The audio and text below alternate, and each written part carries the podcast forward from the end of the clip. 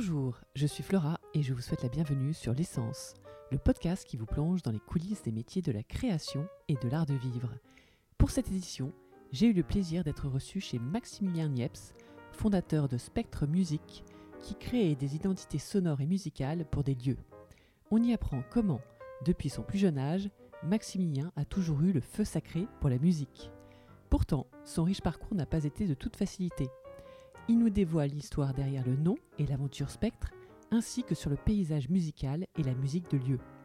Il nous détaille aussi sa façon particulière d'aborder les projets à échelle mondiale, ainsi que l'art de créer de vrais concepts sonores musicaux sur mesure pour ses clients en articulant des playlists. Au vu de l'éclectisme des références qui parleront forcément à tous, ainsi que divers conseils pour les amateurs, je ne doute pas que sa culture et enthousiasme sur le sujet déteindront sur vous. Sans plus tarder, je vous laisse découvrir l'essence de Maximilien.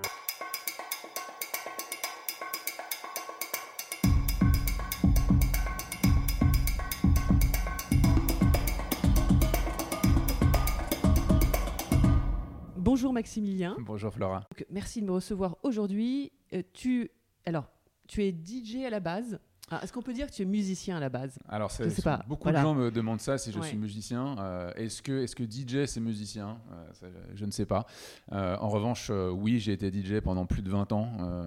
Est-ce qu'on est, est, qu'on est DJ Est-ce que ça s'arrête un jour ou pas? En tout cas, moi, j'ai calmé, j'ai calmé cette activité-là parce que je n'ai plus le temps. Euh, je reste néanmoins passionné. En fait, cette passion-là, euh, c'est de faire découvrir euh, de la musique aux autres. Voilà, ça c'est vraiment une passion. Donc je l'ai, l'ai exprimé en musique. euh, Donc je l'ai exprimé euh, euh, en tant que DJ et puis maintenant je l'exprime euh, en tant que voilà euh, dans mon projet Spectre.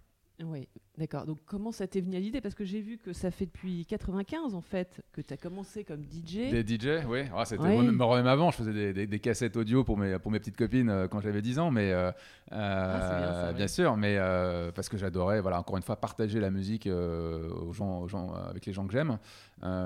Et donc après, rapidement, quand j'avais euh, 15 ans, je suis allé voir, je suis allé voir mon père. Je lui ai dit, écoute, voilà, je vais acheter du matériel pour euh, pour faire de la musique, pour être DJ. euh, tu vas voir, euh, ça va me permettre d'avoir une, activité rémunératrice. Il m'a dit, attends, mais euh, il faut que tes études, euh, ça, ça continue, parce que moi, je veux pas que tu sois DJ euh, à 100%. euh, voilà, moi, j'avais un père.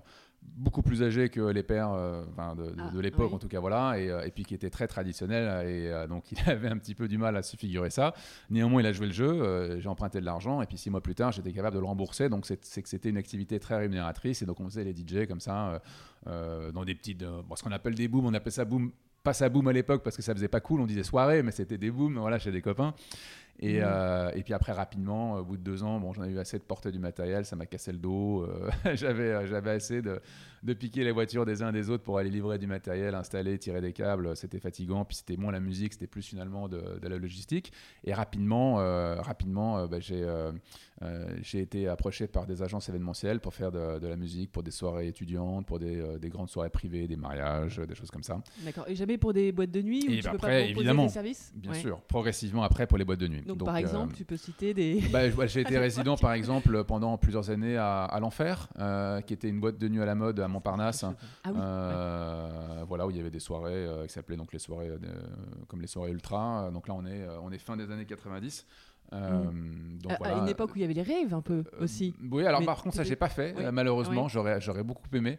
Euh, peut-être que j'étais pas, j'étais pas. Je pense que ça fait partie d'un, d'un, vrai milieu. Soit on est dedans, soit on n'est pas dedans. Euh, donc moi, j'avais pas de voilà, euh, mon entourage en fait, euh, n'organisait pas de rêve. Et bon, même si j'aurais, adoré, mais bon.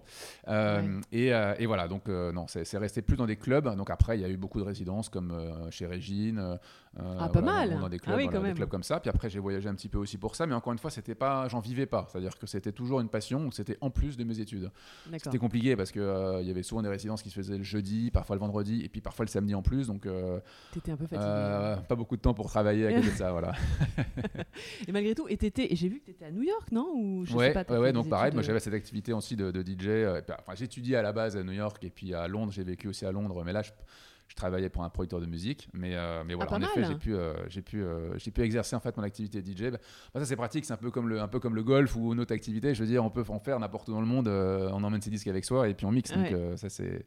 Et donc tu rencontrais facile. assez facilement Puis à l'époque, de c'était Ouais. C'était. c'était... Euh, le milieu de la nuit, oui, assez rapidement. Et puis, euh, quand j'étais. euh, donc, moi, j'ai étudié en France et puis ensuite, j'ai étudié à New York. Et à New York, en fait, il y avait un, donc, un campus américain. Et j'avais une. C'était où? C'était l'université. C'était une université qui s'appelle Wagner, Wagner College et qui est une Ouais. université américaine assez.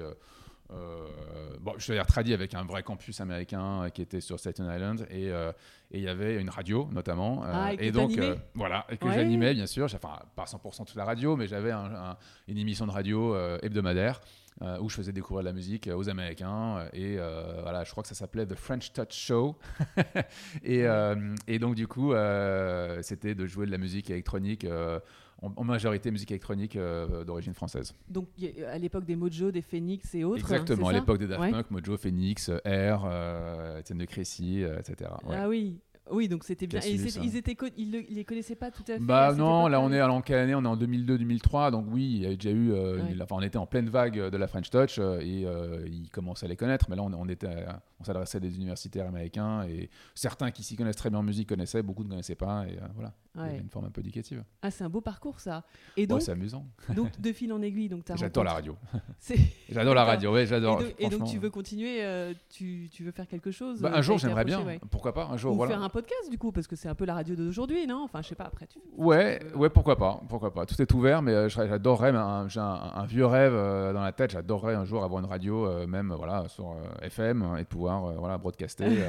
vraiment à l'ancienne, la FM évidemment, et aussi digital, mais de pouvoir pouvoir euh, vraiment avoir posté une radio et puis de pouvoir euh, exprimer tout ça en fait euh, avec des émissions, des. ouais, Oui, oui, donc pas que musicalement, mais au Ouais, niveau ouais. de la programmation aussi Voilà, des, personnes. Ça a beaucoup bougé en plus, c'est vrai que. Il y a encore de la place, je pense. Mais Oui, oui, oui, tout à fait, absolument. Mm.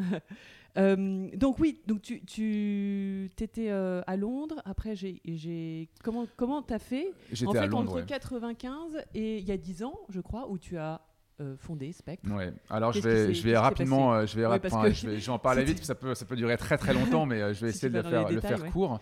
Euh, on a, euh, donc moi j'ai, j'ai, j'ai, j'ai un parcours un petit peu atypique dans le sens où j'ai toujours été passionné de musique, mais à côté de ça, j'étudiais et j'étais persuadé que je voulais faire de la finance, que j'allais mettre un costume et que j'allais au travail et que j'allais, et, et que j'allais avoir un, un- un job très normé. euh, et, euh, et en fait, donc j'ai étudié de la finance euh, à l'université. Ce qui peut être utile pour ta boîte de toute façon. Ouais, hein. voilà, bien sûr, Ouais. mais j'étais persuadé que j'allais être trader ou des choses comme ça, où j'allais faire du private equity, donc, donc des choses vraiment voilà, purement financières, purement spéculatives. Et finalement, quand j'ai quand j'ai diplômé, j'ai eu un grand vide. Je me suis dit, mais en fait, en fait, je ne sais plus ce que je veux faire euh, parce qu'en fait, euh, je pense que je ne veux pas euh, faire ce vers quoi j'ai étudié. Donc donc c'est donc il y a eu une phase de doute et cette phase de doute est passée par un an en fait où je suis parti à Londres. Donc je suis parti à Londres pendant un an, pendant l'année euh, 2000, euh, je crois que c'est 2004, euh, où j'étais l'assistant d'Arthur Baker. Arthur Baker, c'est un producteur de musique américain euh, qui vit à Londres depuis maintenant, euh, je dirais 20-25 ans. Euh, et c'est un producteur qui a produit David Bowie, Bob Dylan, Diana Ross, voilà, beaucoup, beaucoup de musique pour des très grands artistes comme ça. Il a produit beaucoup de- aussi de musique pour New Order. Bravo. Et, Ouais. et qui a produit notamment de la musique pour un groupe qui s'appelle Africa Bambata et qui est considéré comme étant le premier morceau de musique électronique et hip-hop. Donc là, on est dans les années 80. Euh, Donc tout début 80. euh, donc voilà, donc c'est lui qui a produit ça. Donc il est, mal, voilà, il est- c'est quelqu'un de respecté, euh, qui a eu plusieurs assistants d'ailleurs dans sa vie. Euh, il a eu notamment euh, un des chanteurs des Beastie Boys ou un, un grand DJ qui s'appelait Junior Vasquez. Ah oui, pas mal. ouais. et donc je suis passé, donc je suis passé derrière ça, donc au grand hasard. et clairement, il m'a pas Oui. choisi pour mon talent, je pense, mais plus parce qu'il a senti que j'avais le feu sacré pour la musique et que voilà, on avait une amie en commun et qui nous a mis en relation. Le courant a bien passé. voilà, on a, on est très différents tous les deux. euh, voilà, c'est un grand gaillard, euh, barbu, euh, costaud. un peu rebelle, très mauvais caractère, ingérable, voilà, un peu diva, Ouais. mais avec énormément de, de charme. Enfin, je veux dire, voilà, il est, il est, euh, il est captivant. euh, il est, euh, voilà, on est. Bah, toi, t'es assez grand aussi, hein. euh, pas, t'es pas petit, hein, quand tu dis t'es opposé. Ouais, ouais, ouais. Non, non, mais voilà, mais je veux dire, style, là, on avait l'impression qu'il il- il sortait tout droit des Hells Angels. Ah oui. Voilà, et que moi je fais, voilà, je fais plutôt plus classique, si je puis dire. Et, euh, et- c'est vrai, mais là, en fait, voilà, cette passion de la musique euh, nous a unis. Et c'est resté un, un, très grand ami aujourd'hui. Voilà, et donc il m'a il m'a emmené, donc voilà, pendant un an j'ai travaillé pour lui, j'étais son assistant, donc ça, ça allait de euh, ça allait d'être euh, en studio avec lui pour produire de la musique, euh, organiser des événements avec des, grands artistes de musique électronique qui sont Soulwax, Too Many DJs, un, DJ anglais qui s'appelle Errol Alkan ou Mark Ronson qui est devenu d'ailleurs ah depuis très connu. Ah oui, et, et, et, a, et également à donner à manger à ses chats ou ranger ses disques. Donc je veux dire, c'était vraiment, voilà, ouais, ouais, vraiment l'assistant à l'ancienne, si je puis dire, mais voilà, c'est passé par ça. Ouais. Ça devait être fabuleux d'être avec quelqu'un comme ça. Ouais, c'était. Bon, j'ai appris beaucoup, dans la douleur souvent d'ailleurs, ah, euh, mais c'est comme ça qu'on apprend bien. Et euh, en, tout cas, je me suis rendu compte d'une chose, c'est que euh, c'était l'époque où la musique était clairement en crise. ah oui, avec les téléchargements, enfin avec le streaming, on est en plein, Napster, en plein, tout ça. Voilà, contre-coup de Napster, et, et, du coup, les, maisons de disques ne, ne recrutaient plus. moi, au bout d'un moment, voilà, ils me payaient quasiment rien, et je voulais ah, être indépendant et je voulais gagner ma vie. donc du coup, à ce moment-là, c'est posé la question, ben voilà, qu'est-ce que je fais? Euh, euh, et, donc j'ai cherché un job dans le monde de la musique. Euh, j'ai rien trouvé véritablement. à Londres ou à Paris, n'importe où À Londres, Paris, surtout Londres pour le moment. Après j'ai cherché à Paris. Parce que c'est cher à Londres la vie. Hein, ah ben ça, la ça, les problèmes. Voilà, voilà, exactement. c'est mieux quand on fait de la finance notamment.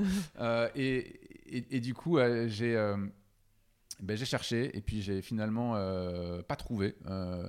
Euh, même si j'ai bien scanné ça, et il y avait peu de place évidemment. Euh, donc bon, euh, il y avait quelqu'un qui me proposait, j'ai eu la chance d'avoir au téléphone un monsieur qui s'appelle Philippe Ascoli, qui était à l'époque président de Virgin Music Monde, et qui m'a dit, bah, écoute, moi je te prends, je te prends en stage, j'ai pas de problème, par contre je peux pas te payer. Euh, ah, et je te prends en stage parce que, euh, parce que tu as travaillé avec Arthur Baker et que de facto, euh, forcément, bah voilà, c'est une immense référence et pointure dans la musique. Donc, je pense que voilà, il n'y a rien à prouver, mais on peut pas te payer parce que tu sais, en ce moment, la musique, c'est très compliqué. J'ai dit, bah, moi, ça fait déjà, voilà, j'ai fait plusieurs stages dans ma vie, j'ai passé un an à mal gagner ma vie, j'ai besoin de gagner de l'argent. Donc voilà, je suis reparti à Paris, elle a un peu la queue entre les jambes, et puis un jour, je suis allé, j'ai fait un entretien via des contacts dans un cabinet de recrutement qui s'appelle Michael Page. Euh, et puis ils m'ont euh, ils m'ont rencontré, euh, j'ai raconté mon parcours et puis ils m'ont dit vous êtes fait pour ce métier. ah bon mais lequel? Ben, Consultant en recrutement. et donc j'ai fait ce métier-là du coup pendant 5 ans, ah, vraiment par hasard. Ça, tu n'as pas marqué sur ton CV. Ah non, j'ai pas marqué sur mon CV. Donc j'ai fait ça pendant pendant 5 ans. j'ai appris j'ai appris plein de plein de choses, je pense. beaucoup de culture générale sur, je la culture économique, sur des secteurs, des métiers, euh, donc je faisais de la recherche euh, de profils, souvent à l'international. Il n'y avait pas euh, LinkedIn à l'époque, c'était Monster, je crois. Alors hein. il y avait, il y avait pas, il y avait, en tout cas, c'était les balbutiements. Il y avait un Viadeo qui s'appelait à l'époque Viaduc, ah et tout le monde n'était pas sur Internet. Donc voilà, il fallait vraiment. c'était une chasse qui était plus à l'ancienne où il y avait, on avait un carnet, on avait un carnet, on avait une liste d'entreprises cibles où il fallait chasser, et puis après on avait des scénarios de chasse, il fallait débaucher des gens. Donc donc j'ai fait ça pendant quelques temps. J'ai même monté ma propre structure avec avec des, des gens avec qui j'avais travaillé qui étaient mes, mes boss à l'époque. Et dans les secteurs de euh, prédilection qui sont du retail, etc., qui sont tes clients aujourd'hui ou pas forcément? Non, pas forcément. Pas forcément. Euh, mm. C'était vraiment purement euh, le métier en tant que tel, c'est-à-dire aller vraiment chercher des talents dans le dur, voyager pour ça aussi. Et euh, comme par exemple. Est-ce que c'était dur de les convaincre Oui, bah, c'était compliqué parce que moi j'étais jeune, euh, enfin euh, je pense, je pense l'être encore un tout petit peu, mais pas tant que ça finalement. mais à l'époque j'étais beaucoup plus jeune et, en fait, en effet, avoir un, petit mec de 25 et 27 ans mener des entretiens de recrutement et des managers qui ont 20 ans d'expérience et qui sont tout à fait respectables et voilà, experts dans leur métier, se faire évaluer, je vais pas dire juger parce que c'est vraiment pas du jugement, mais tout simplement évaluer et de voir s'ils correspondent bien au profil qu'on recherche pour son client. C'est vrai que c'est pas évident. Voilà, donc, euh, mhm. donc il fallait. Euh, alors j'avais beau sortir, euh, mixer beaucoup, donc du coup, mais j'avais pas les cheveux blancs qui apparaissaient et j'avais pas assez de rides, donc j'y arrivais pas. Mais j'essaie de me vieillir, mais j'y arrivais pas. Donc voilà, c'était pas évident d'être crédible. mais bon, j'avais toujours cette passion de la musique qui était derrière. Hein. Je continuais de faire beaucoup, beaucoup de musique, beaucoup, beaucoup de le DJ la nuit. J'étais un oiseau de nuit et euh, et, donc un jour, en fait, cette passion a pris le dessus. Il y a eu la crise 2008 euh, euh, qui est arrivée, qui a fait beaucoup de ravages dans notre métier, et, enfin dans le métier de recrutement. Et, et, puis là, c'est là où finalement, pendant un an et demi, je me suis posé beaucoup de questions. Et, au hasard d'une rencontre, je me suis associé avec, avec, avec quelqu'un pour monter Spectre. Euh, qui à l'époque était euh, ne faisait pas exactement ce qu'on fait aujourd'hui. C'est-à-dire qu'on est euh, Spectre, donc on a été créé en 2010. C'est toi qui le nom ou pas alors ouais, Alors Spectre, c'est marrant parce que c'est moi qui ai trouvé le nom. Oui, parce que donc tu donc es les descendants de Nice- d'un Niepce, ouais. lequel? Alors, je suis le descendant de Nicéphore Niepce. Ah, quand même. Ouais, Donc, bravo. Nicéph- D'ailleurs, il y, a y une ressemblance, on a l'impression. J'ai l'impression. Donc, Nicéphore Niepce, Ouais. qui est un. donc, arrière, qui est- arrière, arrière, arrière, 15 Voilà, voilà, exactement. je euh, donc, euh, qui est donc qui est l'inventeur de la photographie. Et euh, bon, voilà, après, voilà, donc qui est, qui est bourguignon. Et, euh, et on, est, euh, on est une petite famille. Donc, euh, voilà, donc je suis en effet son, son descendant. On n'a on rien gardé d'ailleurs, hein, tout est dans des musées. Euh, mais on a gardé en tout cas Ouais. l'héritage du, du, du- du nom de famille. Oui. Et, et- Et et- est-ce que Spectre, du coup, est un peu cet ADN de la famille enfin, Alors, tu vois, cet non. héritage Non, il a pas pas- du tout, ça n'a rien à voir avec ça. Qu'on pourrait se dire, alors- bon, tu vois, chimie... Alors, ouais, alors en revanche, euh, on- vraiment de génération en génération, j'ai euh, j'ai eu, euh, moi, j'ai eu un père entrepreneur, j'ai eu un grand-père entrepreneur, donc on a vraiment ça en nous, en tout cas, de d'entreprendre, euh, de créer, d'innover. Parce que ton papa, il euh, fait quoi, du coup? Euh, alors, il n'était pas innovant, mais il était entrepreneur. Euh, Oui. lui, euh, lui avait en fait euh, des concessions automobiles. euh, D'accord. euh, voilà, et euh, avait voilà, euh, était parti euh, euh, De de, Chalon-sur-Saône, est né à Chalon-sur-Saône, et parti ensuite développer son, son affaire à Paris. euh, pendant- Mais avec quelle, quelle marque, tu peux le dire ah ou oui, non, bah, avec BMW, euh, Ah oui, enfin. BMW, Ferrari, et puis dans le passé c'était des marques comme Jaguar ou Facel Vega. Oui, donc quand même des belles marques. voilà, avec des belles parce qu'il y a- D'accord. et, oui. euh, et donc lui euh, m'a transmis en tout cas le, le goût, l'amour euh, d'entreprendre et puis euh, et de manager des équipes et euh, voilà, avoir une approche, on en parlera peut-être plus tard, mais Oui. euh, une approche très humaine euh, voilà, dans, le, dans le management euh, des gens, euh, des projets, une, une vision très, euh, très bienveillante et, et long-termiste euh, de l'entrepreneuriat, ce qui est finalement aujourd'hui bien, euh, ouais. manque beaucoup dans, dans ce qu'on retrouve dans les startups, je trouve. D'accord. Donc pour reprendre Sur Spectre, Spectre, oui. Euh, Spectre, c'est un nom euh, qui m'a toujours fasciné, euh, comme un petit enfant qui regardait des James Bond quand il avait une dizaine d'années, et je voyais toujours les méchants qui s'appelaient Spectre. Je me disais, waouh, c'est incroyable, je suis, je suis captivé, fasciné par ces méchants, voilà. Et, et puis en fait, pendant quelques années, dans les années 90, j'avais aussi monté avec des copains des soirées qui s'appelaient Spectre, et et puis, euh, quand, il, fallait, il a fallu trouver un nom euh, d'entreprise euh, euh, en 2010, quand on a créé la société, automatiquement, j'ai pensé à ce nom-là parce que c'est un nom qui m'a toujours plu. J'ai toujours voulu créer une société qui s'appelle, peu importe si je faisais de la finance ou que je faisais de la musique, il fallait qu'elle s'appelle Spectre. Et coup de bol, bah, Spectre pour la musique, ça correspond bien parce que voilà, le spectre sonore, le spectre du son, c'était crédible, on va dire. Mm. Voilà. Donc euh, c'était pas que lié à James Bond. Aujourd'hui, James Bond, euh, pour- voilà, on ne communique pas du tout sur ce clin d'œil, même si plein de gens nous en parlent. Euh, Oui. Voilà, nous aujourd'hui, c'est vraiment le spectre sonore. Voilà. D'accord. Donc tu, tu montes avec cette, euh, Voilà, cette, cet ami euh, Spectre. Ouais. Donc on et monte. ça décolle bien. Enfin, Oui, ça décolle, euh, ça décolle vite bien. Euh, on monte Spectre. Euh, notre quelle activité à l'époque était du booking d'artistes, du booking de DJ très spécifiquement. Euh. C'est-à-dire qu'en un fait, petit lien, mais oui, bah, nous-mêmes en fait, on était, chose, on était DJ, on, voilà, on tournait beaucoup, on avait beaucoup de demandes, et donc il a fallu créer une société, ne serait-ce que pour facturer. Ensuite, on a, on a Et donc, commencé. vous gériez l'aspect artistique et puis vous travaillez en binôme avec une société plus technique parce que ça te... Exactement. C'est ça? Alors, Oui. alors, il y avait beaucoup de- de- de- d'événements qui ne nécessitaient pas forcément de matériel euh, technique. Euh, donc, on c'était simplement de la prestation euh, pour des artistiques. donc, un DJ qui vient pour un événement, pour une soirée, pour un festival. Comme Google, par exemple J'ai Oui, vu des, Absolument, oui. Comme, cités, ouais, il y avait voilà, plein de. voilà, c'est des soirées, bah, je sais pas, le magazine Vogue ou des marques Ouais, comme Paco pas Rabanne ou. Google, en effet. Google, en, tout- en l'occurrence, je crois que c'était une soirée pour, pour YouTube, hein, qu'ils avaient déjà racheté à l'époque. Et. Euh, et, donc du coup, euh, on, a, ensuite en effet euh, développé l'activité de matériel, son et lumière à côté de ça. Et ensuite, les clients nous disaient, ben, ok, ben, vous faites ça, mais on aimerait que vous fassiez aussi l'événement de A à Z. Donc on a, commencé à faire quelques événements, vraiment comme une agence événementielle. Et, et Mhm. c'est à ce moment-là en fait où il y a eu euh, un vrai déclic dans ma tête. Je me suis dit, en fait, ça y est, je suis en train de devenir euh, un- prestataire événementiel. Ce que je ne voulais pas finalement, moi, c'est la musique hein, qui me fait vibrer. Euh, Et, donc à ce moment-là, en fait, il y a eu un, un déclic et un virage que j'ai voulu opérer, euh, où finalement euh, mon associé ne m'a pas suivi euh, dans ce virage. Ah d'accord. Et lui, donc, a- qu'est-ce qu'il fait il, a, il fait ça toujours aujourd'hui? Alors lui est sorti, il, a, il a pris un job, euh, donc il a, il, a voulu, euh, il, il a voulu avancer dans la vie dans une autre direction. euh, et, et donc on a dû se séparer, ce qui était assez douloureux pendant, pendant quelques mois.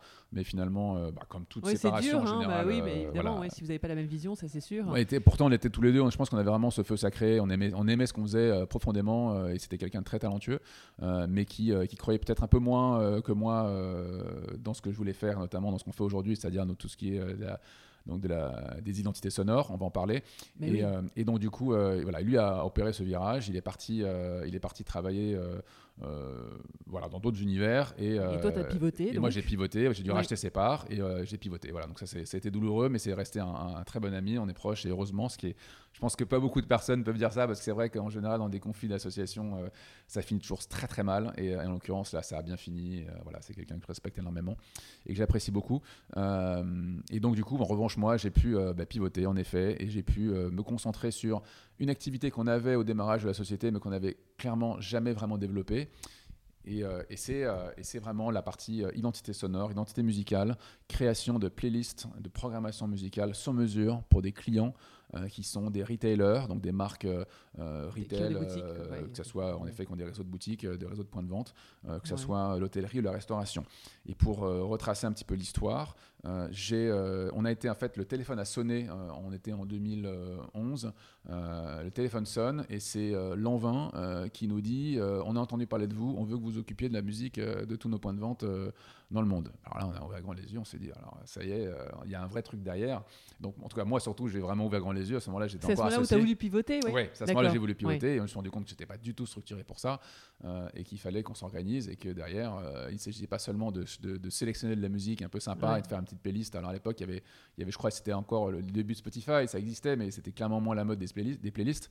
Euh, donc on faisait des playlists vraiment de manière très artisanale et, euh, et- Ouais, tu t'es dit, il faut que je trouve une solution technologique. Ah, euh, faut Oui. que je fasse, voilà. Et il fallait, voilà, il fallait, puis il fallait structurer, il fallait avoir aussi des prix qui soient cohérents, il fallait avoir voilà, un vrai mode de fonctionnement.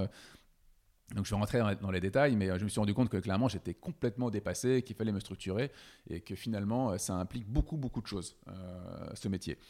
Donc, Mhm. euh, donc là, euh, dans l'urgence, j'ai dû euh, me structurer complètement euh, et, et malheureusement, on n'a pas gagné euh, cet, appel Ah, d'offres. ah On était trop cher, on était sûrement trop jeune aussi, et, et- enfin trop junior dans ce, pour ça. Euh, mais, euh, mais en revanche, ça nous a complètement euh, du coup structuré pour pouvoir répondre à d'autres demandes. Et progressivement, euh, on est allé, voilà, on a signé rapidement euh, pas mal de clients, comme euh, parmi les, euh, les quelques. alors, les premiers clients qu'on a signés, c'était ouais. des copains qui avaient des restaurants. Euh, Mhm. Et ensuite, assez rapidement, on a signé euh, des lieux euh, mythiques comme le Royal Monceau ou le Mandarin Oriental à Paris, qui sont encore des clients aujourd'hui. Ouais, alors juste une petite parenthèse, juste pour euh, nos auditeurs qui connaissent pas forcément le milieu. Est-ce qu'au début ça s'appelait pas la Kodak Music, juste le, sound design, la, la musique des lieux Parce qu'on en avait parlé à une époque, je me Ouais. souviens, tu sais, je disais Ah, c'est l'Hôtel Cos qui, était hein, ouais. qui était les premiers à lancer la compilation euh, Ouais.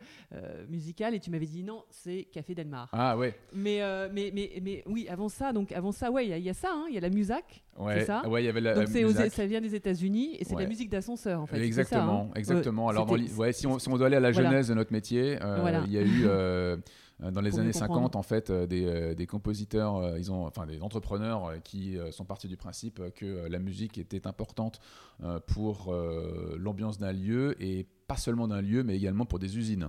Euh, ils se sont rendus compte que finalement, euh, des ouvriers qui travaillent euh, dans des usines, si on leur mettait de la musique, euh, on pouvait accroître la, productivité euh, et, euh, et le bien-être euh, des salariés au travail. Euh, et donc à ce moment-là, euh, il y a, ils ont créé une société qui s'appelle Musac. Euh, et, euh, et, et- et Musac finalement euh, reprenait souvent des airs connus euh, avec des instruments relativement basiques euh, et, pas forcément très qualitatifs. euh, Mais pour des questions de droit Ou c'était quoi oui, le- pour des questions de droit, Oui. absolument. et puis du coup, ils possédaient euh, tout le catalogue. Et du coup, il y avait, un, on va dire, un, un- un business model qui était particulièrement intéressant pour eux. Et ils ont pu du coup comme ça déployer de la musique vraiment partout euh, dans les des années euh, 60, 70 euh, euh, dans le monde, euh, en effet dans les hôtels et notamment dans les ascenseurs. D'où malheureusement le terme dès qu'on parle de musique d'ambiance, les gens tout de suite se réfèrent à ça, à la musique d'ascenseur et c'est euh, voilà, Ouais. on se bat euh, tous oui, les jours pour euh, ouais. Ouais, pour pas pour, euh, tomber là-dedans. ne pas se bon, enfin nous on n'a pas besoin de se battre pour ça parce qu'on le fait pas mais en tout cas euh, pour pas que les gens nous qualifient, qualifient notre travail de musique d'ascenseur parce que pour nous on le prend comme une insulte c'est bon péjoratif. oui c'est péjoratif ça, et, et après, donc, euh, après, en tout cas, euh, sur la scène parisienne, après, je, je sais pas, je peux pas parler pour les autres, mais il y a eu ces fameuses compilations de lieux. Où euh, bah, il y avait les, les, DJ qui mixaient et euh, du coup c'est les lieux qui euh, sortaient leurs compilations. Ouais, ouais ça a été une grande mode. Ça a été une grande mode. Il y a eu, il y a en effet, il y a eu le Café Delmar qui, a, qui, a, commencé dans le, je crois qu'on était en 96 hein, par là. Est-ce que c'était le premier? Il y en a, peut-être eu d'autres. Hein, en tout cas, c'est le premier grand succès que je vois. Hein. Peut-être que d'autres personnes diront qu'il y en a eu d'autres, mais moi c'est vraiment celui que je vois, c'était Café Delmar. Et après, en effet, rapidement, il y a eu, y a l'hôtel Coste, il y a eu le Bouddha Bar, voilà, Bouddha Bar. Euh, et, qui ont été voilà, des, grands, des grands précurseurs euh, du, du, principe de la compilation euh, et qui allaient de pair finalement aussi avec cette mode du CD, de cet objet où que finalement on peut acheter, qu'on peut offrir pour avoir une forme de, je vais euh, revivre l'expérience euh, qui m'a plu euh, dans un lieu dans lequel j'ai été et je veux revivre ça chez moi finalement. Excellent. voilà, qui s'appelle le CD Premium, hein, je crois. Enfin, je sais pas comment on appelle. Oui, oui, absolument. Et, Aux couleurs de la marque, quoi. Tu avais la marque, L'Oréal, je sais pas trop quoi, et tu avais la playlist. Ouais. Et donc ça, c'était, donc ça, c'était. et ça, ça, ça t'as pas voulu te lancer là-dedans? C'est un peu compliqué? Il faut connaître. Alors non, parce que déjà, déjà, puis au déjà, droits, c'est compliqué. Oui, et puis déjà, en fait, quand je me suis lancé en 2010, déjà le CD commençait un petit peu à ah oui, de l'aile. Mm. Euh, et, c'était moins comme ça. Euh, et puis il faut voir aussi que c'était l'avènement de la musique euh, lounge au sens voilà, vraiment global, je ne dis pas péjoratif parce qu'il y a eu de la très bonne musique. Aujourd'hui, quand on dit lounge, tout de suite, on se dit, voilà, c'est pas top. et en fait, il y a eu des choses très très bien. Et, je pense qu'aussi, des, des, gens comme, comme Café Delmar, eux, ils étaient plus dans ce côté un peu plus musique baléarique, mais néanmoins ce côté un peu lounge, et, qu'on retrouve aussi chez Cost hein, ou au Bouddha Bar, encore une fois avec des univers différents. Bouddha Bar avec ce côté, cette approche plus world, euh, mais néanmoins lounge avec beaucoup de musique électronique euh, et cette ambiance un peu feutrée, un peu tamisée, adaptée à des, lieux un peu élégants et un peu à la mode euh, du moment. Et, c'est vrai que cet avènement de cette musique-là allait de pair aussi avec la montée, cette mode des, compilations. et voilà, donc il y a beaucoup d'artistes qui, même qui composaient de la musique que pour ces compilations-là. Euh, donc non, moi j'ai pas été tenté par ça parce qu'en fait en 2010 euh, déjà le CD commençait à être en crise et que euh, la musique digitale prenait le dessus et que les gens finalement achetaient de moins en moins de CD. moi j'y croyais pas en fait, j'y croyais pas du tout en fait au, CD. En tout cas déjà en 2010, je pensais pertinemment qu'il ne fallait pas faire ça et en fait un jour, notamment un, de nos premiers clients donc le Royal Monceau quand ils ont au bout d'un an, un an et demi de travail avec eux, ils avaient des retours extrêmement positifs de leurs clients et ils disaient mais est-ce qu'on peut acheter un CD Et ils nous ont interrogé pour faire un devis pour euh, créer une compilation CD euh, Royal Monceau et on leur a conseillé, on leur a dit non, non, il faut pas faire ça et on va vous dire pourquoi. Euh, aujourd'hui, est-ce que vous, vous avez un lecteur CD Alors souvent, ils répondaient oui encore à l'époque, mais aujourd'hui, je pense que toi, Flora, si je te demande est-ce que tu as un lecteur CD aujourd'hui? particulier. Bon. c'est désolé, j'ai un lecteur, j'ai un lecteur vinyle, tout ça. Oui, oui, oui. Mais il y a aujourd'hui les, gens ont de moins en moins un lecteur CD, les gens ne consomment plus la musique comme ça. Mm. et en fait, à l'époque, en tout cas, quand Royal Monceau nous a demandé ça, il y avait plus l'avènement des, des, web radios notamment. Euh, et on a en fait ce qu'on a fait, c'est qu'on a, euh, on a créé une web radio et on streamait en live la musique du bar du ah, de l'hôtel Royal Monceau. Voilà. Ah ouais, c'est bon, et, euh, et, on avait jusqu'à plusieurs dizaines de milliers d'auditeurs par mois. et voilà, c'était un très très gros succès. Mais une web radio, alors attends, disponible sur, par exemple sur, sur Apple Music? Alors, alors aujourd'hui, aujourd'hui, elle est. Je veux dire le Ouais, aujourd'hui, pardon. Quoi. je sais pas, il y a un flux iTunes, par exemple. Il y avait exactement, exactement. Il est disponible sur hein. beaucoup de plateformes, que ce soit des flux iTunes. Euh, c'était disponible sur leur, sur leur euh, site internet également, euh, quand on est sur le site. Donc malheureusement, ils ont, ils ont arrêté. bon, c'était un choix marketing ou budgétaire, mais, mais, mais voilà. Mais néanmoins, c'était voilà, un franc succès. Et, et, maintenant, en fait, c'est quelque chose qu'on propose aussi encore à, à, certains de nos clients, mais plus spécifiquement aujourd'hui, on, on, arrête un petit peu la partie web radio et on s'oriente pour cette partie-là, en tout cas pour, euh, pour les clients de nos clients, si je puis dire, euh, on crée des, des, playlists sur des plateformes de streaming. Oui, j'ai vu, oui, oui, très bien. Bravo. Sur euh, NC, par exemple, pour le, cognac. Voilà, exactement. On, travaille avec des marques, en effet, comme, comme NC pour ça. J'ai vu, il y avait une playlist SoundCloud de, de l'Indiana Café. Alors oui, alors ça, c'est aussi des, en fait, des mixtapes pour Indiana Café.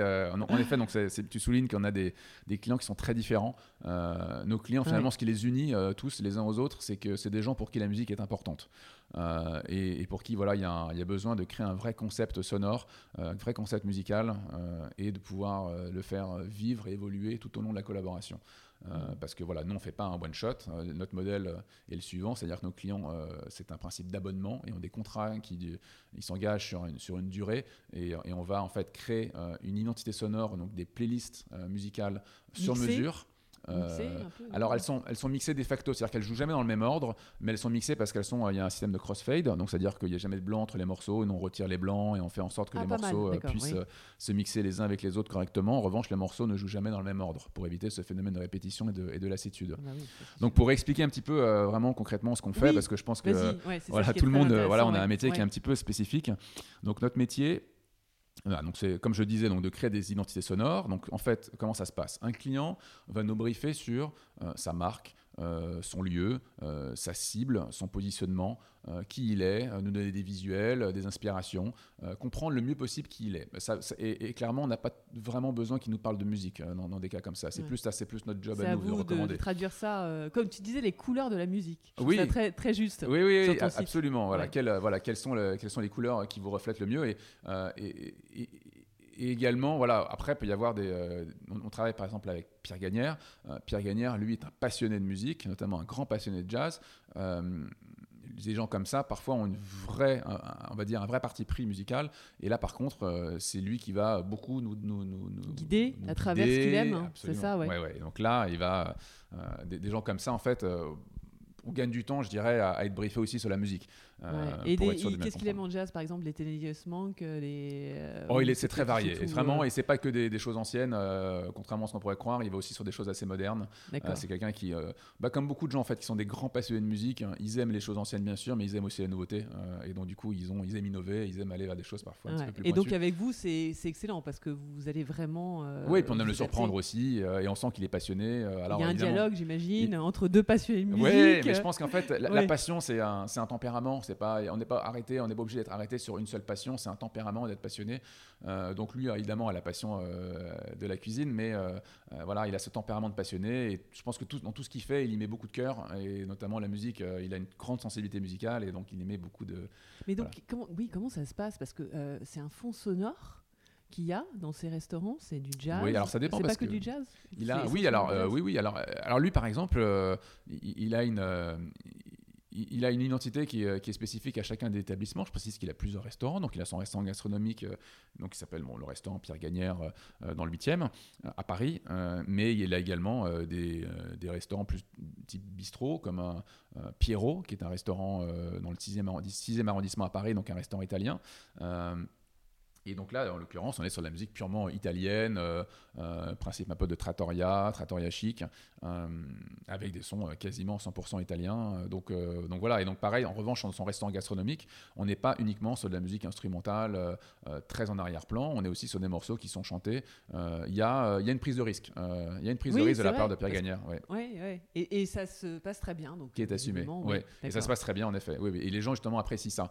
Euh, Est-ce a- qu'il y a un rythme? Parce que du coup, en début de soirée, c'est peut-être pas forcément le même rythme que la fin de soirée, euh, l'enchaînement, etc. Absolument, euh, absolument. C'est euh, ça, c'est clé dans notre métier. Ouais. Euh, en fait, notre métier, je vais prendre un petit peu de recul par rapport à ce qu'on fait. Notre métier, ce qui est important pour nous, c'est de créer de l'émotion et de créer un lien entre, euh, entre les clients de nos clients et nos clients. C'est-à-dire qu'il faut qu'il y ait une connexion qui se fasse euh, et la musique est un vecteur très puissant pour cette connexion.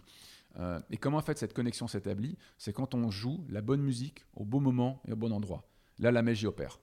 Et et c'est grâce notamment à la technologie qu'on est capable de programmer la musique en fonction des heures de la journée ou en fonction des jours de la semaine. Euh, donc si je reprends en fait en arrière le, processus qu'on avait euh, initialement avec un client, je disais, voilà, on reçoit un brief. Une fois qu'on a reçu le brief, on va faire des échantillons sonores. Ces échantillons sonores vont être en gros un résumé du concept euh, sonore, concept musical qu'on a pensé pour le client. Il va nous faire un certain nombre d'allers-retours. Une fois qu'il a validé ce concept-là, on va créer les playlists musicales. Un client, en fait, va avoir une programmation musicale, et une programmation musicale est une succession de playlists. On va avoir une playlist, par exemple, calme, une playlist moyennement calme, et une playlist rythmée. Ça, c'est un exemple. hein. Donc là, il y a trois playlists, et ces trois playlists vont s'articuler en fonction des temps forts de la journée. Un bar d'hôtel, par exemple, va avoir peut-être une playlist calme pour la nuit, le matin et éventuellement des moments très calmes en tout début d'après-midi par exemple. Et en revanche, ça sera par exemple moyennement rythmé à partir du milieu de matinée euh, euh, pendant le déjeuner et puis éventuellement dans l'après-midi. Et puis le soir, à partir de 17h, 18h, euh, il y a des cocktails, il y a plus d'ambiance, il y a du monde. Et là, on est sur quelque chose de plus vivant. Et il va falloir que la musique soit plus rythmée. Et ce qui est important, c'est que tout ça se fasse de manière automatisée. Mhm. On peut pas, on peut pas avoir un, Et progressif ou pas? Parce que du coup, quand ça remonte et que ça redescend, ça vient moins plus rythmé. c'est d'un coup Non, pas, d'un coup. Hein, non, non, pas d'un coup. Et il faut clairement que personne s'en occupe. C'est-à-dire qu'il ne faut pas qu'il y ait un, voilà, un, responsable de bar qui lui-même en fait se dise euh, ah bah tiens il faut que je change tout comme il changerait peut-être la lumière euh, et de tamiser la lumière il faudrait ah, qu'il il faudrait qu'il pense à, changer euh, de playlist. Eh ben, heureusement nous voilà nous tout est automatisé il a rien à faire. Et ça c'est le but parce que il n'a pas le temps et puis il y pense pas forcément. donc il y a des gens qui sont très sensibles à la musique et qui vont y penser tout de suite et puis d'autres qui vont pas y penser du tout parce qu'il y a trop de monde parce qu'ils sont moins sensibles à ça. Et donc il a fait l'automatiser tout ça. Donc ça c'est clé. donc nos clients en fait nous communiquent souvent voilà quels sont les temps forts de leur lieu de vie. Et c'est à ce moment-là, en fait, où euh, euh, nous, on programme tout ça en avance euh, et on va voilà, charger le contenu sur des petits boîtiers. Parce qu'en fait, nous, mhm. comment est-ce qu'on diffuse de la musique aujourd'hui chez nos clients? On a fabriqué, parce qu'on est également chez Spectre, on fabrique du hardware. Donc, on a, on va, on a sourcé des composants dans le monde entier. Et on, T'as un exemple Oui, oui, alors j'ai un exemple, mais je te montrerai tout à l'heure. Ouais. c'est petit parce que. Qui ressemble à peu près à, on va dire, à une Apple TV, un petit peu plus gros qu'une Apple TV dans oui, l'idée. D'accord, je vois. ah oui, ouais, c'est, Donc c'est petit. et connecté à Internet, connecté à l'ampli. Je précise que le contenu est téléchargé en local, c'est-à-dire qu'il n'y a pas de streaming, donc on n'a pas de problème s'il y a des coupures d'Internet. Et, et, la musique va être du coup bah, branchée à l'ampli, branchée Internet et va jouer de manière autonome. Euh, et à partir de là, euh, comme on est branché à Internet, euh, en revanche, autant c'est pas du streaming, autant on va avoir le contrôle de ce qui se passe chez notre client et on va pouvoir en fonction, faire des mises à jour, parce que voilà, un client va avoir des mises à jour régulières chez lui pour éviter d'avoir une lassitude et toujours avoir aussi une musique, si c'est, il a besoin d'avoir des musiques aussi du moment, d'avoir des musiques plus actuelles, et évoluer aussi en fonction de lui, parce qu'un client n'a pas toujours un concept qui est figé dans le temps. Euh, sa clientèle ou son concept peut évoluer au fil de l'eau. Et du coup, c'est à nous aussi de faire évoluer euh, euh, finalement l'identité du lieu. D'accord. Et par exemple, comme un, lieu comme le Ritz, je pense que ça doit être un de vos gros clients. Enfin, J'ai vu que tu avais beaucoup de, je sais pas, tu avais, euh, du zoning en fait. Du zoning, c'est-à-dire que tu joues de la musique différente en fonction du, lieu, parce que c'est vrai qu'il y a le bar Hemingway, il y a euh, le spa après, bon, je sais pas si vous sonorisez le spa, mais bon, il y a plein d'autres euh, lieux. Et comment, comment ça se passe Est-ce qu'il y a un player dans chaque lieu ou est-ce que c'est tout est dans le, dans le cas précis hein ouais, bien sûr. Alors, y a, nous on a plusieurs, on a plusieurs produits. je vais répondre à ta question en, en étapes. la première étape en fait, c'est qu'on a plusieurs produits techniques, on a plusieurs players. Et en fait, pour le on a un player qu'on appelle Dante. Donc là, on est purement dans de la, dans de la tech. Euh, mais en gros, c'est un player qui est capable de gérer jusqu'à 64 euh, flux musicaux distincts. Donc on va peut imaginer qu'on peut avoir 64 ambiances musicales différentes dans un lieu. Et pour en fait un, hôtel, je crois, il me semblait que j'avais lu dans l'étude de cas, non? C'est pas ça? C'est ce qu'on a en effet euh, au Ritz. C'est ce qu'on a déployé au Ritz. En fait, on a. Il y en a dans les chambres, ça veut dire? Alors oui. Euh, en ah fait, donc là, je, au Ritz, c'est très spécifique. ils ont besoin de beaucoup, beaucoup, beaucoup de flux audio. en gros, au Ritz, c'est vraiment un lieu où, en fonction de là où on se situe, on va vivre une, on va vivre une expérience très spécifique. donc par exemple, dans tous les, les couloirs, le lobby, les espaces d'accueil euh, euh, public, si je puis dire, euh, il y a là une, playlist musicale qui En plus d'un parfum qui fait pour le oui, absolument, qui est voilà, qui est vraiment le, les grands les grands classiques du Ritz. Donc on est sur des des crooners, une espèce de vision un petit peu idéalisée du vieux palace avec des crooners américains, mais également des crooners français, avec des clins d'œil du fait qu'on est à Paris, bien sûr. Euh, c'est quoi C'est des Danny Briand, euh, crooners français Non, non, non, mais on est, ça, peut être, ça peut être un, ça peut être un Sacha Distel ou ça peut être ah euh, voilà, des gens comme ça. ou ça peut être également des artistes américains, mais qui chantent en français. ah, Michael Bublé, il me semble. oui, alors on va, on va moins vers des artistes plus, plus récents pour ça. on prend moins des crooners très récents, ça marche, ça fonctionne moins. dans des, par exemple, pour des, des hôtels comme ça, on va, on va moins sélectionner du Michael Bublé ou des, ou des crooners euh, contemporains. On va prendre peut-être des musiques, enfin des artistes comme Chili Gonzalez. Euh, donc Gonzalez qui est, euh, qui, voilà, qui fait des compositions de piano qui sont très très réussies, et plus adaptées. Ou ça peut être aussi voilà des, musiques de films d'Alexandre Desplat par exemple.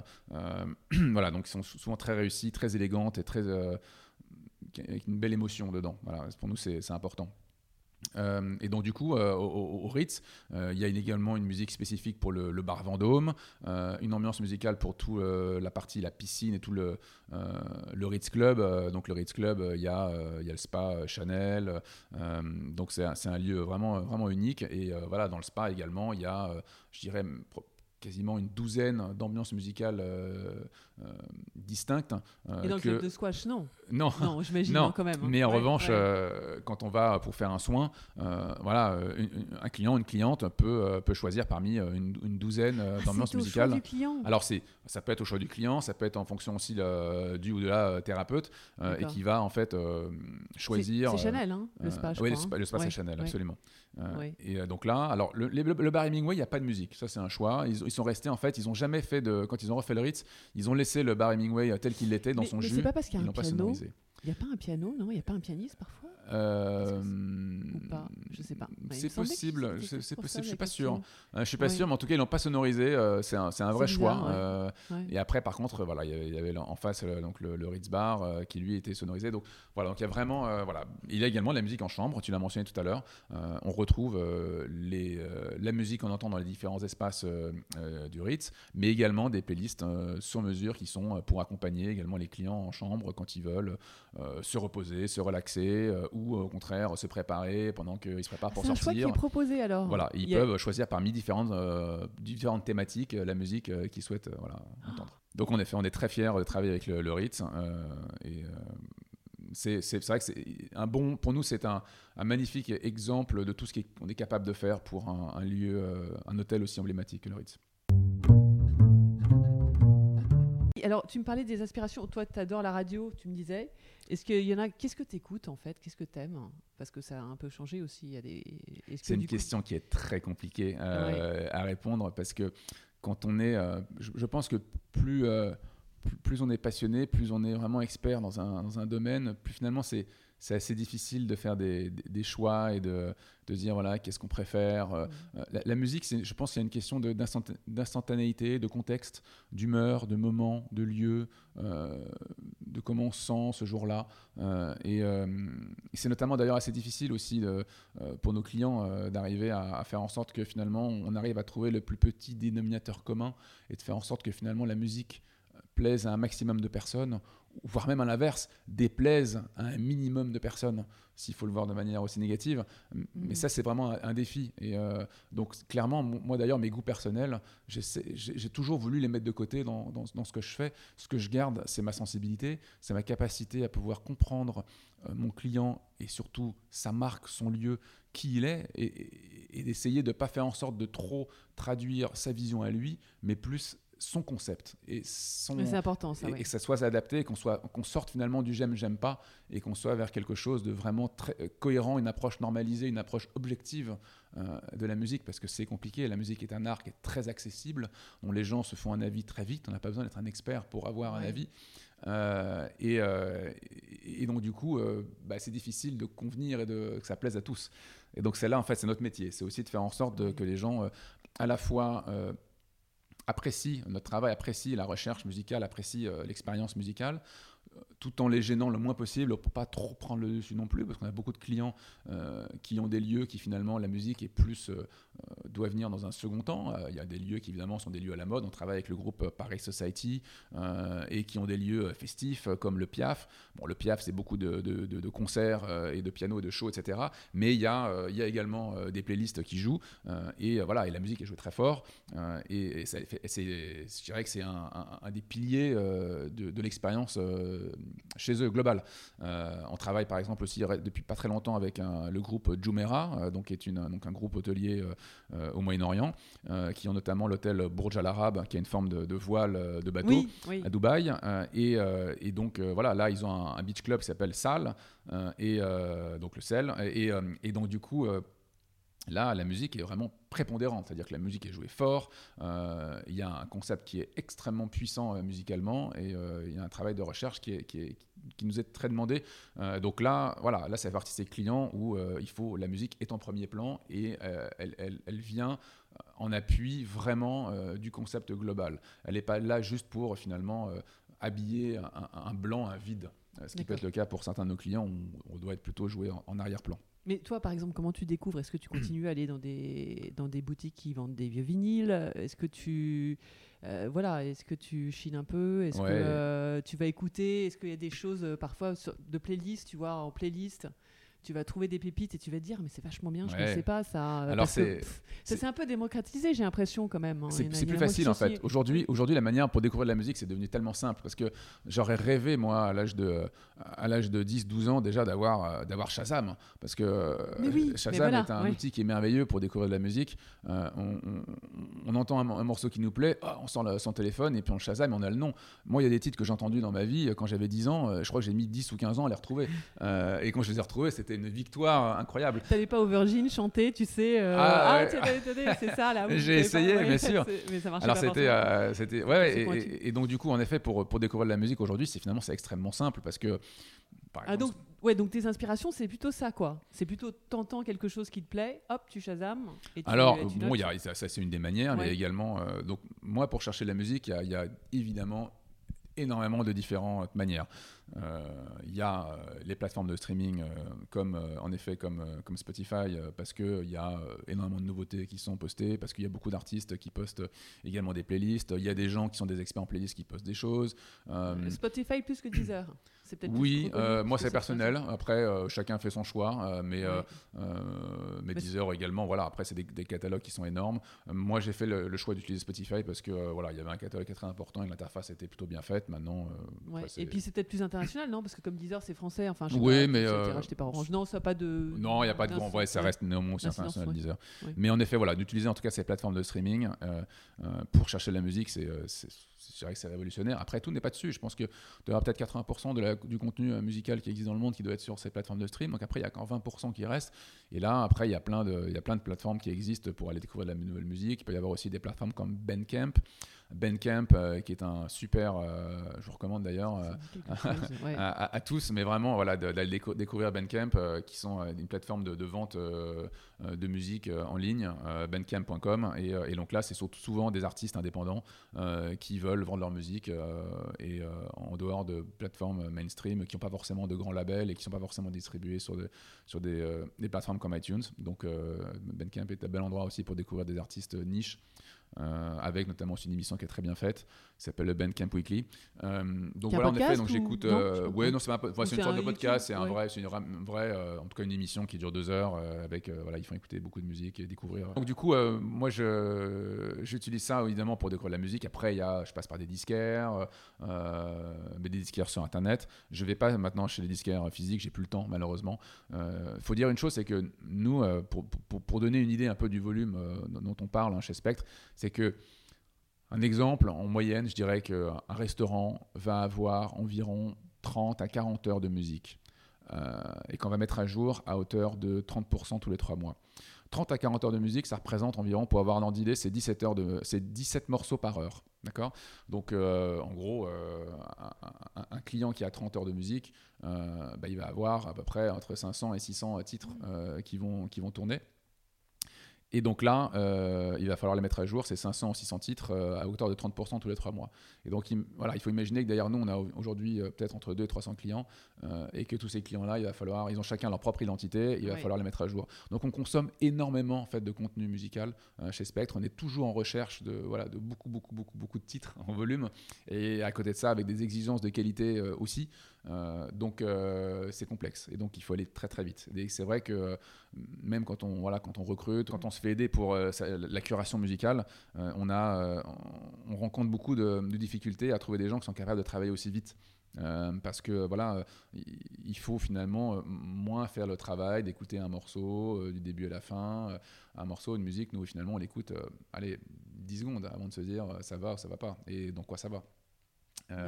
Donc voilà, il y a une notion euh, et c'est difficile parce que voilà, on va se retrouver, nous, euh, chez Spectre, en tout cas les personnes qui travaillent euh, dans ce qu'on fait dans la curation musicale, on va écouter parfois 1000, 2000, 3000 titres par jour. D'accord. Ouais. et, et, malgré tout, toi, tu, tu gardes ton âme d'enfant par rapport à ça. Tu gardes ta passion pour la musique, la passion de découvrir ces morceaux, de, de ah les mettre ensemble, de les assembler, etc. Tu vas les taguer en différents moods. C'est ça en fait? Absolument. Et donc vous faites une espèce de bibliothèque. on a en fait, on a développé notre propre outil interne de, de, gestion de base de données musicales. chaque morceau de musique pour nous qu'on entre dans notre base de données a une vraie cartographie, a un vrai ADN. Euh, on va en effet mettre des mots-clés, des tags, on va mettre euh, les genres musicaux bien sûr, des sous-genres, euh, les langues du morceau, est-ce que, quels sont en effet les mots-clés du morceau, est-ce que c'est un morceau je sais pas, qui, qui parle d'amour, est-ce que c'est un morceau qui est, est-ce qu'il est pointu ou est-ce qu'il est plutôt au contraire plutôt destiné au grand public. voilà, tous ces critères en fait donnent lieu, voilà, on a peut-être je dirais plus de 60 différents critères pour euh, pour décrire un morceau, euh, ce qui nous permet ensuite de travailler plus vite hein, quand on crée des playlists. Il n'y a rien d'automatisé. En revanche, ça permet de euh, débroussailler en tout cas le, travail quand on crée des playlists pour des clients. D'accord. Et du coup, après, vous leur livrez les, sélections de playlists sur, vous, pour leur proposer d'écouter avant validation ou parfois ils vont font après une fois que c'est signé, c'est signé, mais vous leur livrez sur Spotify pour, alors, on les appels d'offres Non, alors en fait, ce qu'on fait, c'est que nous, nos, échantillons sonores, on les fait écouter via pareil notre plateforme. On a un outil pour ça, pour qu'ils puissent valider les les, échantillons. Et ensuite, quand on livre la musique, hein, on les livre, on les charge sur les, sur les boîtiers et on les installe chez nos clients. Et donc la musique joue.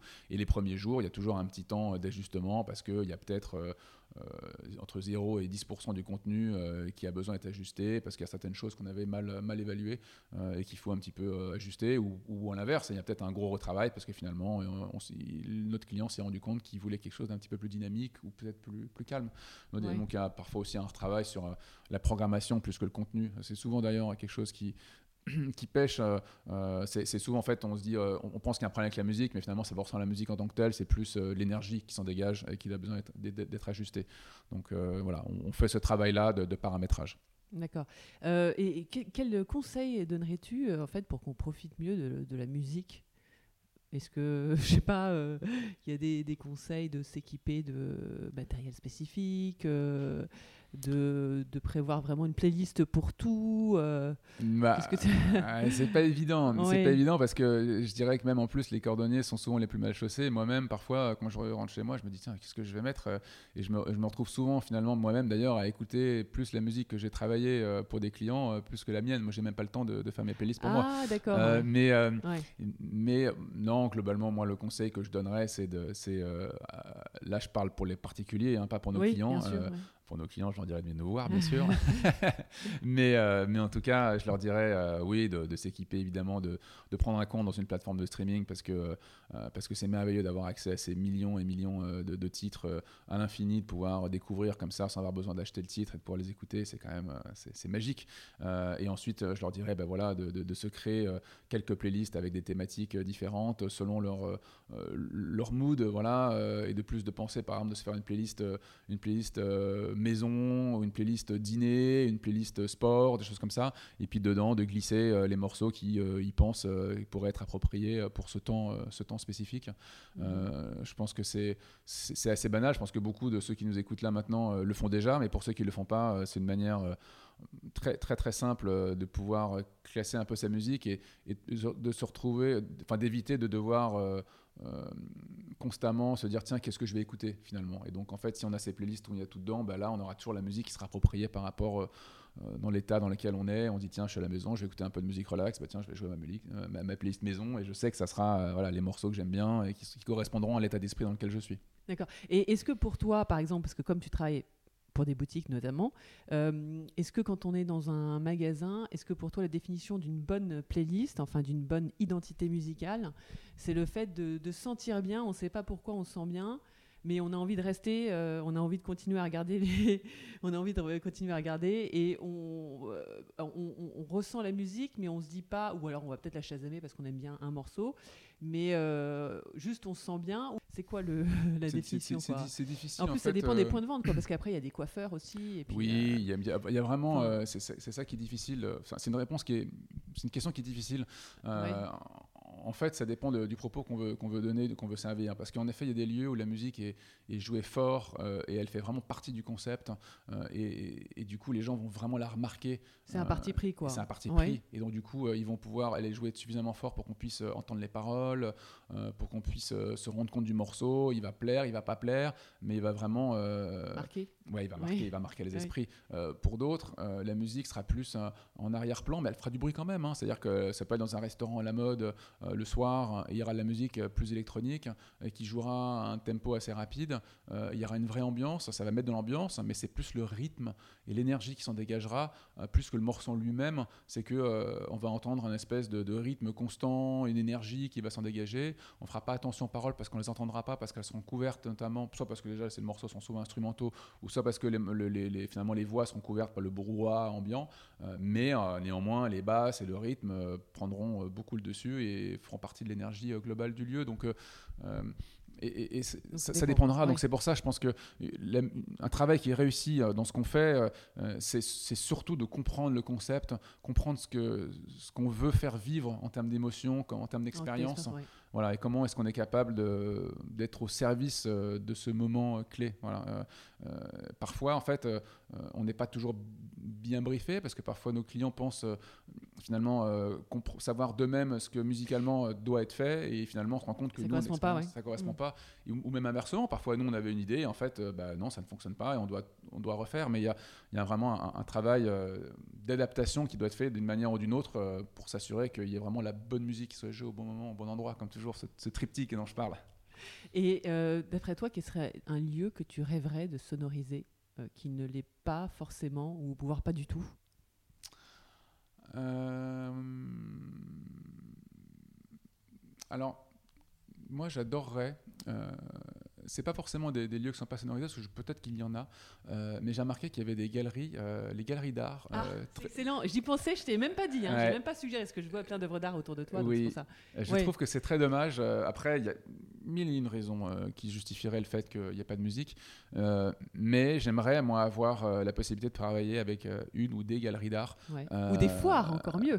oui, alors. alors les foires le sont parfois, non? Oui, elles peuvent l'être en effet, mais on entend moins et c'est plus sur ce brouhaha, alors que dans une galerie, il y a, quand même moins de gens qui sont là en même temps et on peut vraiment faire vivre euh, une expérience très puissante entre ce qu'on voit euh, et, ce qu'on entend du coup. Euh, et donc il peut y avoir un travail qui est fait, soit avec le galerie, soit avec l'artiste en question. Oui après c'est une question d'artiste, peut-être le choix qui va dire c'est ma musique est bien retranscrite, ma musique est mal retranscrite, oui, mais comme vous faites. Donc je, rêverais par exemple de travailler avec des gens comme, comme Gagossian ou voilà, des, des, des comme ça pour avoir vraiment une, expérience sonore. Ça peut être, parce qu'on dit musique, mais ça peut être aussi du son, mais du oui, bruit. Mais exactement, oui et, de faire, voilà, euh, ou pareil, moi j'ai toujours. Euh, ou alors on peut avoir des musiques conceptuelles en fait. Et c'est là où ça devient encore plus euh, compliqué. Oui, absolument. Et donc ça c'est dommage. Enfin, Aujourd'hui j'ai ce regret de ne pas pouvoir le faire. Et on pourrait aller vers des choses en effet très conceptuelles, très innovantes. J'ai plein d'idées. Donc voilà. Ah super. Et tu, les, tu allais les voir encore ou pas, pas encore J'ai commencé. J'ai commencé à aller les voir. certains m'ont dit qu'ils sont ils étaient intéressés, mais je, pense que probablement finalement, tout le monde, tout, le monde euh, je ne serais pas surpris qu'un jour euh, quelqu'un s'y mette, mais parce que et les autres suivront. Vous voyez, euh, je pense qu'il va y avoir à un moment donné un, quelqu'un qui va prendre le risque, qui va, qui va, qui va sauter le pas, et puis les, les autres probablement suivront parce qu'ils se sont dit ah bah, bah, oui, en fait, ça fait complètement du sens. L'expérience est, merveilleuse. Donc, il en suffit finalement d'un significatif qui soit plutôt admirer, regarder, respecter, euh, qui sont un influenceur, on va dire, et derrière les autres probablement. Euh, Ou alors peut-être un musée aussi. Enfin, je sais pas. Après, ça dépend. les musées, par contre, sont, sont, plus souvent euh, sonorisés que les galeries. les musées, il peut y avoir des parcours sonores qui peuvent être faits. Exact. question très importante que je voulais te poser, c'est que je vois que tu travailles à Hong Kong, que tu, enfin, donc, tu travailles en Asie, tu travailles en Moyen-Orient, en Europe, bien sûr, aux États-Unis un peu. Aux États-Unis un petit peu. On a essayé d'ailleurs d'ouvrir un bureau là bas euh, pour l'instant, euh, stand-by. Euh, les États-Unis, c'est soit on y va à fond, soit on n'y va pas, mais c'est. C'est un marché très particulier. C'est un marché qui est très particulier, c'est un marché qui est très exigeant, c'est un marché auquel il y a la concurrence. Et, et, si on y va, voilà, il, il faut vraiment qu'on soit bien prêt, on va dire, et j'étais, on n'était pas encore prêt. Aujourd'hui, en effet, on a, donc on, est, on a, on existe en France, on a des bureaux, donc du coup à Paris, nos bureaux historiques. On a ouvert des bureaux à Hong Kong pour pour accompagner en fait notre développement en Asie. On a de plus en plus de clients en Asie, que ce soit en Chine continentale, mais également voilà, à Hong Kong, à Singapour, en Malaisie de plus en plus euh, de lieux, euh, que ce soit d'hôtellerie, de restauration, mais également des grands magasins. Un, de nos euh, plus gros clients est un, grand magasin chinois. donc, voilà, il y, a un développement qui est, colossal aujourd'hui en Asie, qu'on aimerait voilà, accompagner. et, également, après, on a d'autres d'autres idées, en effet, pour ouvrir euh, des bureaux euh, internationaux, euh, que, ce soit, que ça soit sur le continent Amérique, ou pourquoi pas, voilà, pourquoi pas également encore un autre bureau en Asie. Mais, D'accord, donc tu vois quand même assez grand, quoi, c'est bien. Parce que tu me disais que je te posais la question, justement, est-ce qu'il y avait des nuances de, culturellement avec l'utilisation de la musique dans les lieux? Et tu me disais que finalement c'était un peu partout pareil. Oui, alors avec des nuances Oui, alors je te dis partout pareil parce que, euh, en fait, évidemment qu'il y a des spécificités, euh, euh, mais en fait, on, se rend compte que finalement, le, tout le monde aujourd'hui, le monde, je dirais, quand je dis le monde, c'est-à-dire le monde des hôtels, des restaurants, les hôtels de luxe, les restaurants à la mode, les, beaux magasins, etc., sont souvent quand même des lieux qui sont très internationaux, qui sont très cosmopolites. Et, ce monde-là, finalement, est un monde qui vit à l'ère du smartphone, à l'ère d'Internet, à l'ère de Spotify. Euh, euh, tout le monde, euh, les grands artistes, ils écoutent souvent un peu tous la, un peu la même musique à titre personnel.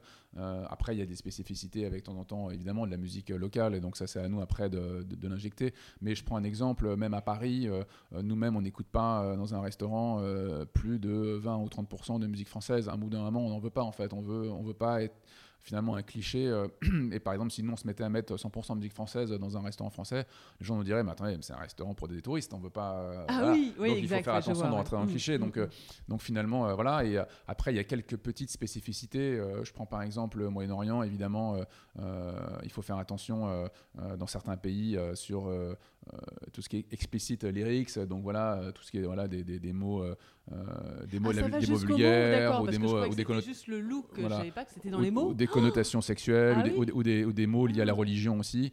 Euh, voilà, c'est des choses sur lesquelles nous, y a, y a, on doit se censurer euh, pour s'assurer qu'on voilà, qu'on ne choque pas, qu'on ne blesse pas. Euh, voilà, c'est important. également, voilà, il y a des pays aussi, pareil, en, Chine, voilà, on fait attention. on n'a pas une liberté totale. enfin, on a une liberté ici qui est très grande, attention, hein, je précise. Mais néanmoins, notamment l'explicite lyrique, c'est quelque chose qu'on, voilà, sur lequel on, on fait très très attention. Ça, c'est un label qui existe, j'ai l'impression, aux États-Unis, non On voit le petit, la petit sticker Explicit Lyrics. Oui. Il n'y a, pas. Euh, Mais en fait, en France. Enfin, c'est dans n'importe quel langage, parce que si on peut faire un Gainsbourg en français, par exemple, ne peut pas être diffusé. Euh, c'est ça dépend des chansons, mais. C'est la difficulté. C'est que, évidemment, en plus, on, on sélectionne la musique. On a des clients vraiment dans le monde entier. Hein, et, euh, et, des clients, par exemple, qui sont qui peuvent être turcs, par exemple, euh, ou, brésiliens. Et, du coup, notre difficulté, euh, c'est d'aller comprendre aussi euh, tout ce qui se dit. Et évidemment que on a toujours des, parfois des, surprises parce qu'on n'a pas, on parle pas toutes les langues chez Spectre et parfois on n'est pas capable de détecter des mots. ou même en ah arabe, voilà, il y a des, parfois des, des mots, il y a des, mots dans des chansons qu'on a arabes et qui vont faire parfois référence à, à la religion et qu'on n'a pas forcément détecté. Et du coup, là, ça passe en travers les mains du filet. Donc, et sachant qu'il y a plusieurs dialectes arabes, bah, peut-être qu'on voilà, on peut avoir quelqu'un qui va, qui va nous aider pour pouvoir euh, avec un dialecte marocain par exemple, sauf que euh, c'est pas le même dialecte euh, quand on est dans un autre pays, donc du coup il comprendra pas et donc du coup il pourra pas nous aider pour identifier le problème. Donc c'est un, un, vrai, un vrai défi, c'est de capter. Il n'y a pas des logiciels pour ça? Non bah, Pas encore Pas qu'on sache. en revanche, quand on achète de la musique, souvent, je dirais deux fois sur trois, il s'est indiqué s'il y a l'emploi, voilà, l'explicite est, coché ou non. Voilà. Oui, parce que tu, vous revendiquez bien sûr que vous, évidemment, vous soutenez la musique et que vous achetez, vous louez, enfin je sais pas quel est le modèle. On achète, on achète toute la musique euh, en effet qu'on ah utilise. Donc c'est une licence mondiale en fait où vous dites. Ah non non euh, mais on achète de la musique. Malheureusement aujourd'hui il n'y a pas de il y, a pas de plateforme euh, je dirais aujourd'hui officiel qui permet, qui, qui, permet de, de, vendre en fait à des professionnels comme nous. donc on passe par les plateformes traditionnelles de vente de musique et on va du coup acheter tout ce qu'on voilà, tout ce qu'on utilise aujourd'hui pour nos Mais clients. reverser par exemple à SSM pour la diffusion en France, c'est ça qui, c'est vous qui gérez tous les droits Voilà, nos clients en, fait. France à l'étranger. Nos clients versent, payent la SSM. c'est vous qui leur dites ou c'est eux qui, c'est à eux de s'en charger Alors c'est à eux de s'en charger parce qu'en fait on n'a pas le droit de collecter l'argent pour eux. c'est la SSM qui est, qui est responsable de ça. Euh, Est-ce que c'est pas trop compliqué pour eux à gérer bah, En fait, que, qui jouent la, radio, qui jouent un CD ou qui jouent notre musique, finalement, ils sont tenus euh, de payer la SACEM. Euh, donc ça, c'est leur responsabilité et nous, on aimerait en fait les décharger, mais on n'a pas le droit. mais par contre, nous, on paye des organismes pour tout ce qui est les droits de reproduction et les droits voisins. donc pour la France, c'est la SCPP, la SPPF, qui ensuite a des équivalents ah dans le monde, sur lesquels voilà, on va aller. S'ils ont des équivalents dans le monde avec qui ils sont sous contrat, on n'aura pas besoin euh, de faire des nouveaux contrats, mais en revanche, si c'est des pays euh, qui sont, euh, qui sont indépendants et qui ont des, néanmoins des organismes, il va falloir qu'on contractualise avec tous ces pays. Donc il y a en effet un, très gros travail de gestion des droits d'auteur à ce niveau-là, des autorisations pour, pour que en effet toute la musique qu'on joue soit légale, si je puis dire, en termes d'usage. Toi qui aimes bien la radio, est-ce que ça, t'est arrivé euh, de faire des jingles sonores Bien sûr. pour des playlists Bien sûr, en fait. Euh, Ou des virgules. Bien sûr, on fait beaucoup ça. En fait, mm. euh, on a un client qui sont les Galeries Lafayette. donc on s'occupe des Galeries Lafayette, Haussmann et tout le réseau en France. et dans le monde aussi ou pas? Alors, pas dans le monde, ils ont des, des franchises hein, pour certains lieux, donc pas encore. mais en revanche, on a des clients dans le monde pour qui on fait en effet des jingles sonores et des, messages audio. Euh, euh, et, donc, du coup, on a euh, en effet un studio chez Spectre avec qui on enregistre et on a voilà, on produit plusieurs milliers de messages euh, par an. Euh, ah oui, quand même. Hein. voilà, et parce qu'en en fait, quand on va chez Galerie Lafayette, par exemple, on entend des messages dans le magasin pour accueillir les clients, pour leur, leur rappeler les gestes barrières, ou pour leur dire que c'est les, il y a des soldes, des choses comme ça, ou des promotions. donc il y a des messages qui sont préenregistrés par nous et qui sont mixés. et on va par exemple, évidemment, faire un, un casting pour des clients comme justement les gars Lafayette pour trouver la voix euh, des gars Lafayette. Toi, t'es papa, hein, je crois que tu m'avais dit. Oui. Alors tes enfants euh, sont des musiciens, futurs musiciens. Est-ce qu'ils ont cet amour comme ça? Est-ce que tu as transmis l'amour de la musique?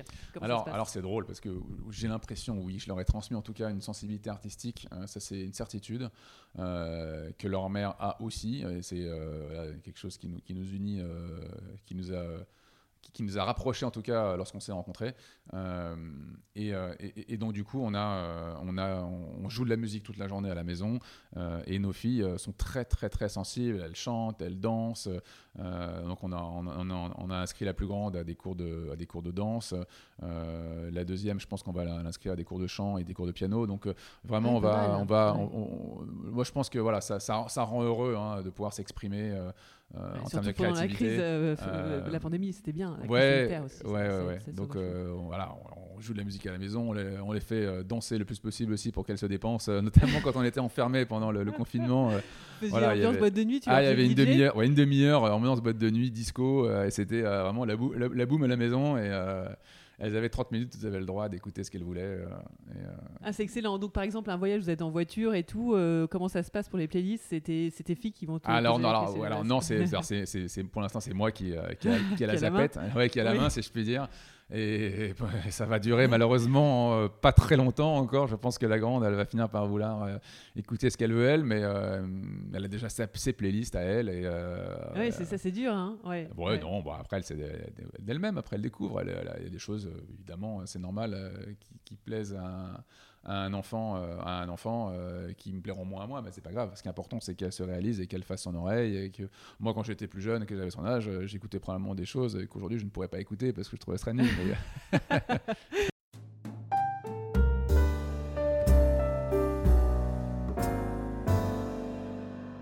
un grand merci. Bah, c'était, merci à c'était, c'était très intéressant et, et, merci de me donner la parole. C'est vrai que on, on, fait un métier qui finalement dont, dont, on ne parle finalement pas Vous assez. êtes un peu dans les coulisses. ouais. on est en, Mm. voilà, on est en coulisses. On n'est on pas dans la lumière. Mais c'est un Euh, métier important, c'est ce qu'il faut est- comprendre. Quoi. On n'est pas mis en avant, euh, on n'est pas tellement mis en avant dans les, dans les médias, Mm. dans les articles, euh, etc.